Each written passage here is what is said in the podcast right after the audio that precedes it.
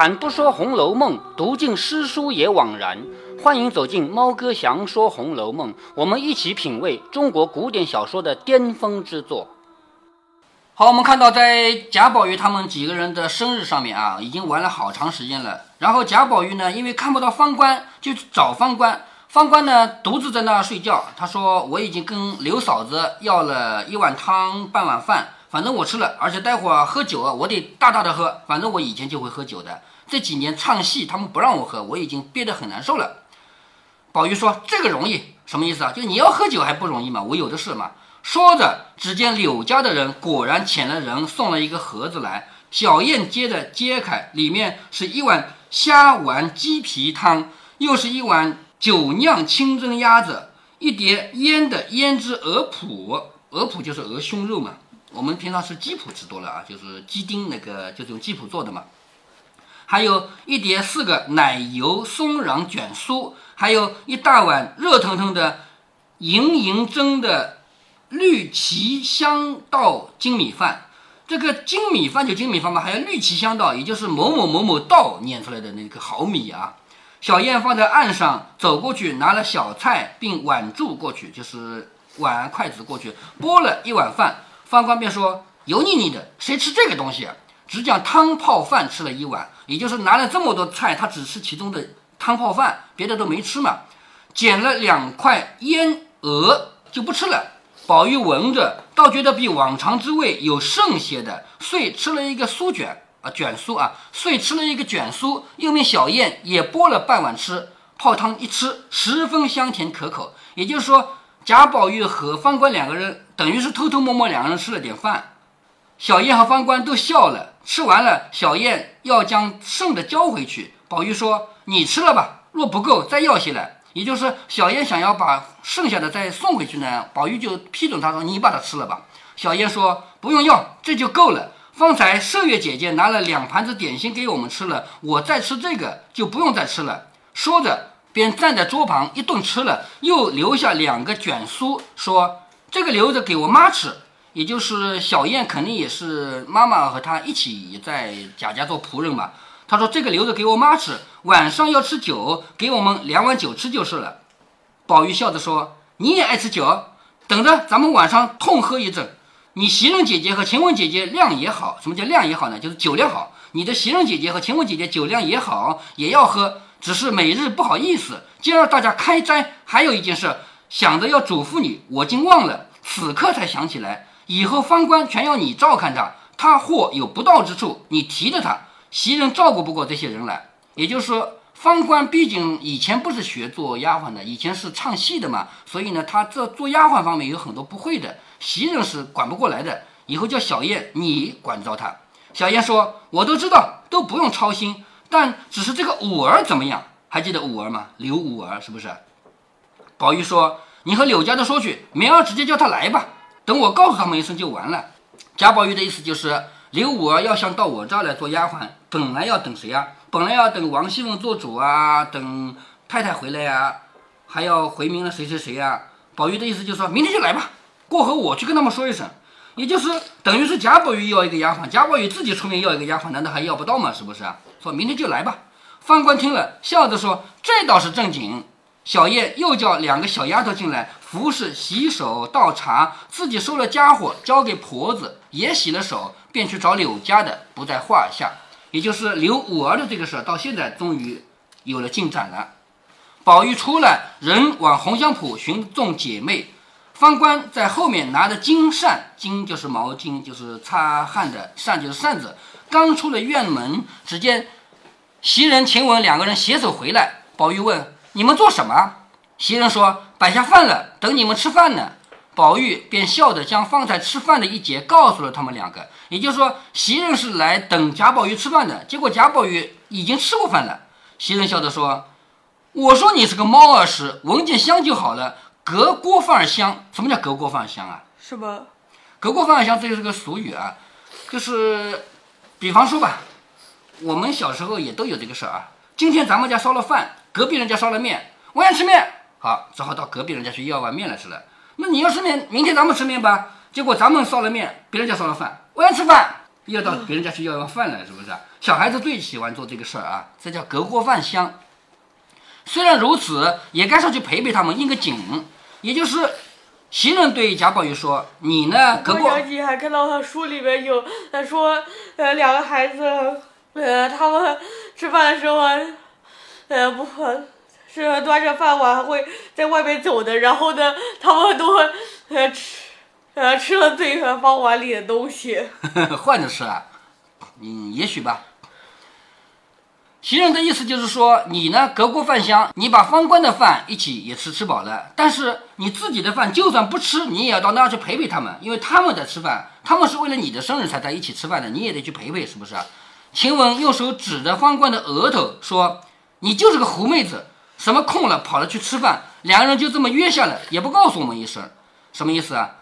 也就是你居然独自跟贾宝玉一起吃饭，你这不是勾引贾宝玉吗？是这个意思啊？”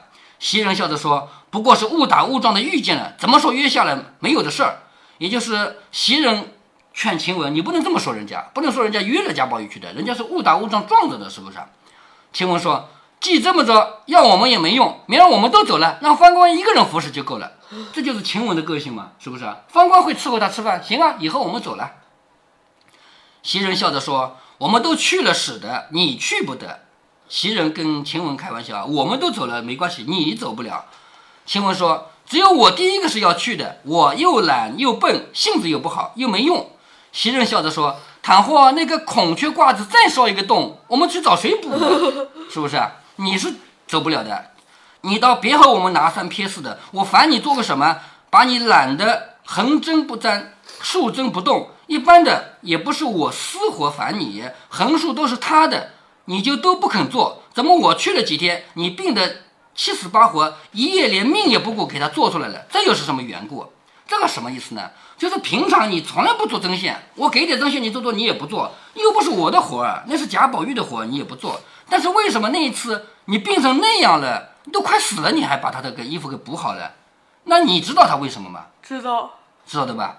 说你到底说话，别只是扬憨，扬憨就是假装的痴笑啊，别只是扬憨和我笑也当不了什么。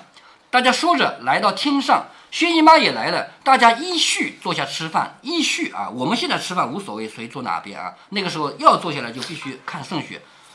宝玉只用茶泡了半碗饭应景而已。那贾宝玉不是吃饱了吗？是不是？吃饱了他不想吃，他就应个景。一时吃毕，大家吃茶闲话，又随便玩笑。外面，小罗和香菱、方官、蕊官、藕官、豆官等四五个人都在园中玩了一回，大家采了一些花草来兜着。啊，那个时候也没什么好玩的，是不是？就采了一些花草啊，拿衣服兜着，坐在花草堆中斗草。斗草是什么东西呢？我们也不知道啊，估计是拿这个叶子啊、拿花啊来比比长短啊什么的吧。这一个说我有观音柳，那一个说我有罗汉松，那个又说。我有君子竹，这个又说我有美人蕉，这个说我有星星翠，那个又说我有月月红，这个又说我有牡丹亭上的牡丹花，那个说我有枇杷记里的枇杷果。豆官说我有姐妹花，啊，姐妹花是什么东西呢？就是一个枝头上开两朵花的，知道吗？我有姐妹花。众人没了，香菱便说我有夫妻会。为什么香香菱他说话他有夫妻会呢？其实是他把这个一个枝头上两朵花的形状给分出来了。是，如果说这是一个树枝啊，这里开一个花，这里开一个花，这叫姐妹花。但如果是两个并的并排的，这叫夫妻会。当然，这有可能是香菱自己编的啊。我们下面就知道了。窦官说从来没听说过有什么夫妻会。香菱说。一见一花为兰，一见树花为蕙啊，这个是什么意思啊？兰和蕙是什么区别？兰和蕙是同一种花，一枝上开一朵的叫兰，一枝上开几朵的叫蕙，所以兰和蕙只是数量不一样而已。凡蕙有两枝，上下结花的是兄弟会，并头结花的是夫妻会。好看懂了吧？如果是一个枝上结两朵花的，上下结的是兄弟会，并列的是夫妻会。我这只是并头的，怎么就不是了？窦官没得说了，便起身笑着说：“依你说，若是这两只一大一小，就是老子儿子会了。就是你不是说上下两个是兄弟会吗？如果一大一小，那不是老子儿子会了？若两只背面开的呢，就是一个朝外，一个朝这边开，两个背面开的呢，那是仇人会了吗？是不是？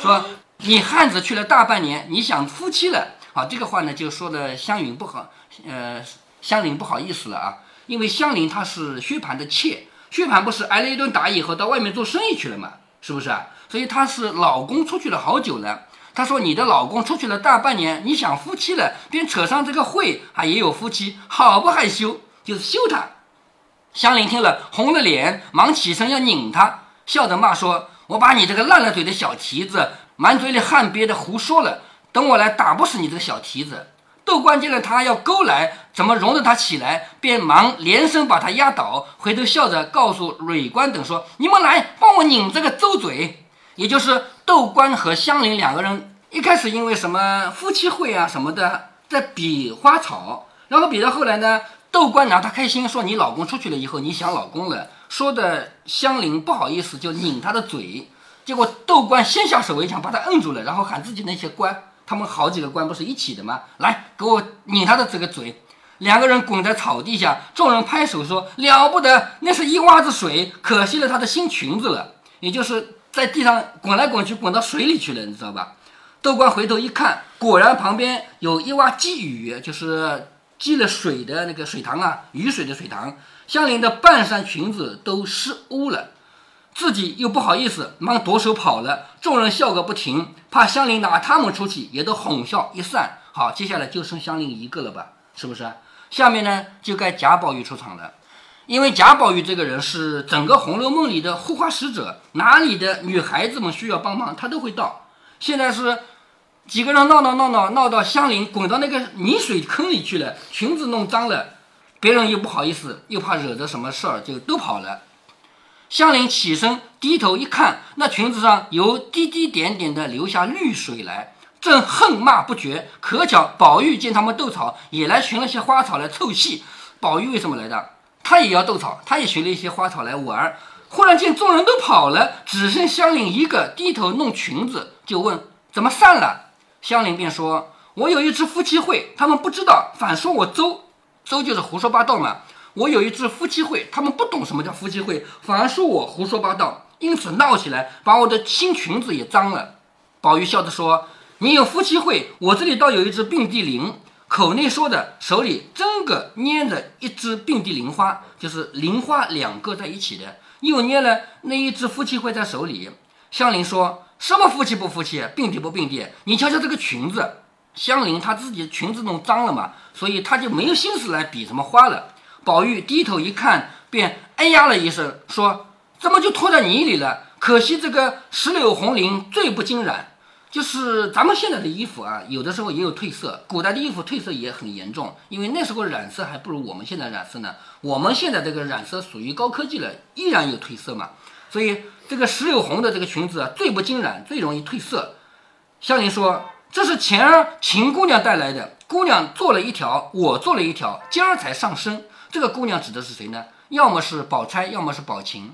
因为秦姑娘指的是宝琴，是吧？秦姑娘带了来的。”姑娘做了一条，我做了一条，我今天第一次穿上身。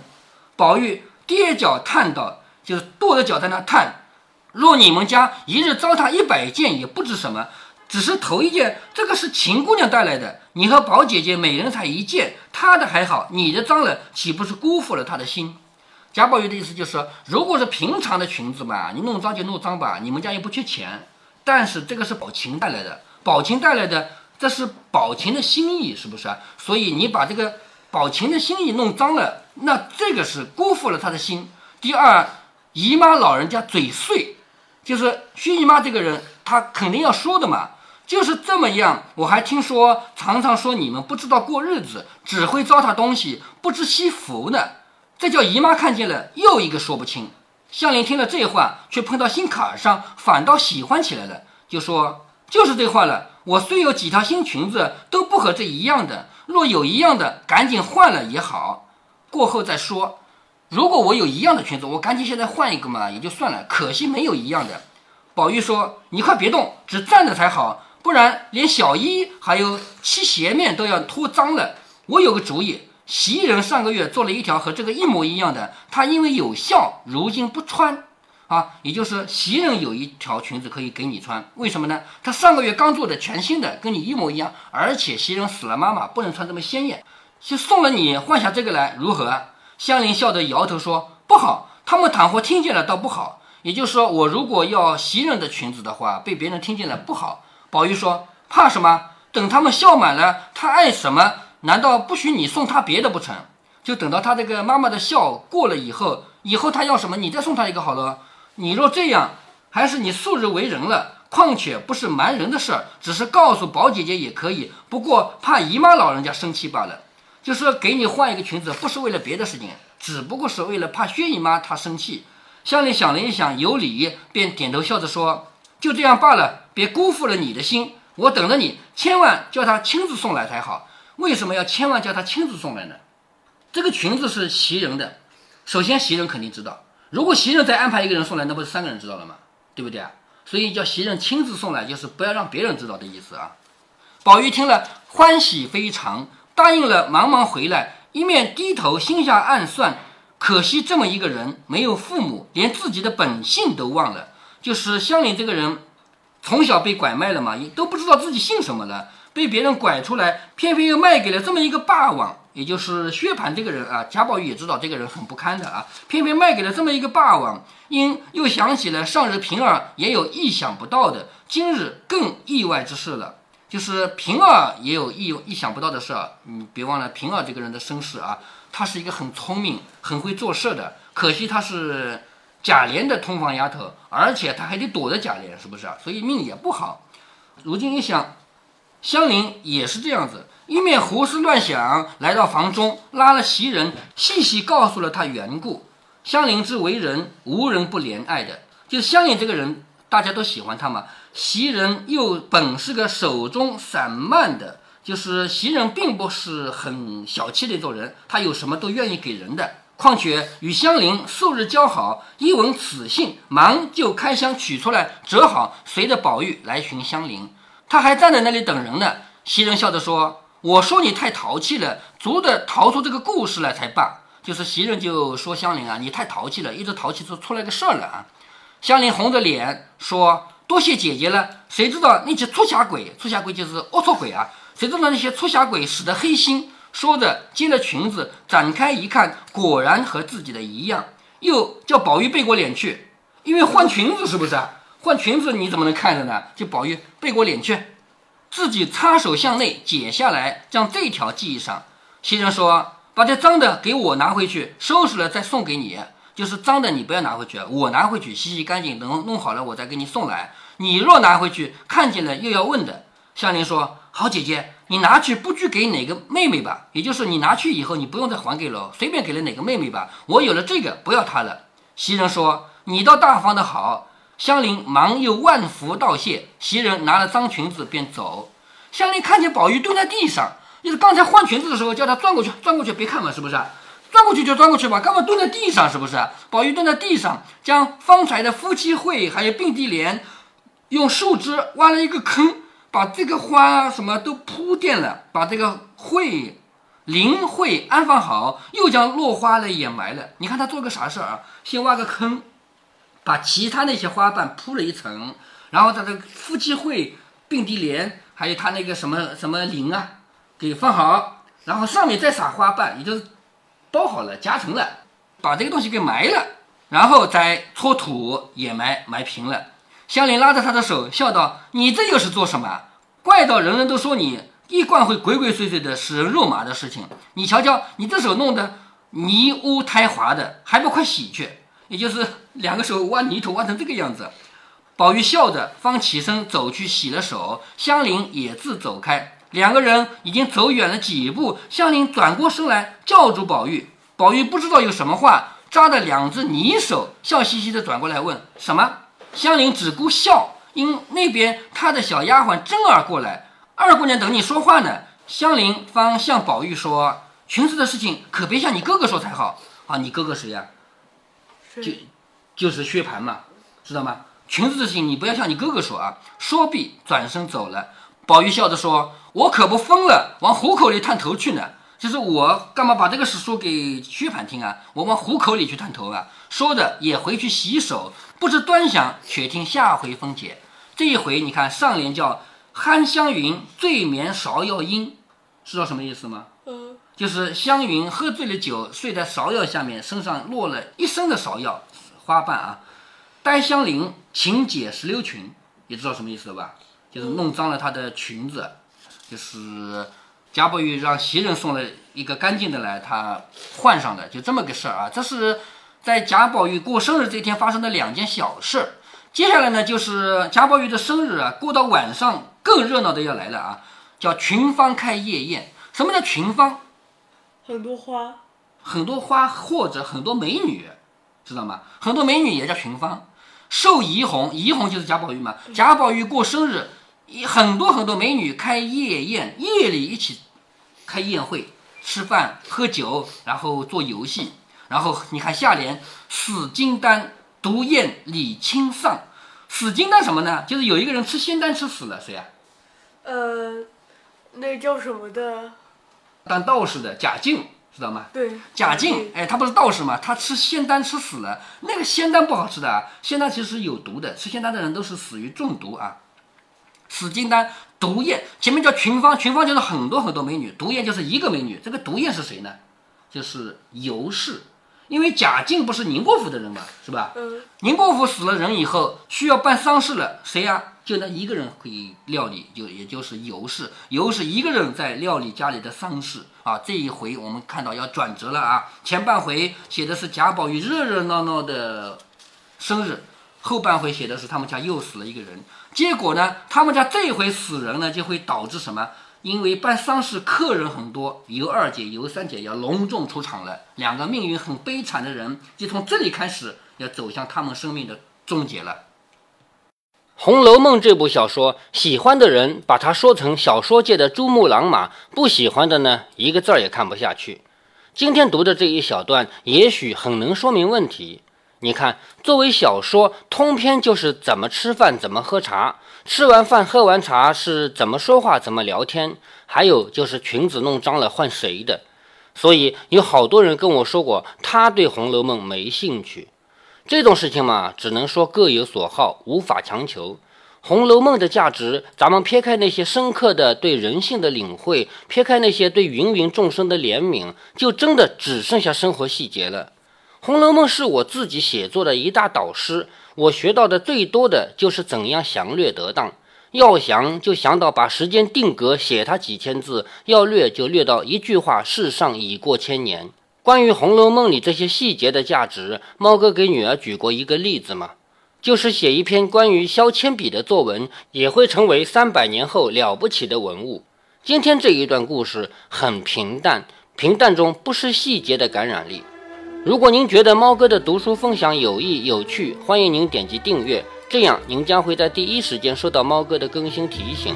如果您有什么要对猫哥说的，不管是赞还是批评，不管是提建议还是唠唠嗑，欢迎您在喜马拉雅平台留言。我说的是喜马拉雅平台，其他平台不是我发布过去的，所以您留言我看不见。您也可以加猫哥的公众号，四个字“猫哥在线”。您还可以加猫哥个人的 QQ 或者微信号，都是五位数三三七五幺。如果您加猫哥的微信号，猫哥会直接把您拖到听友群里。好，再见。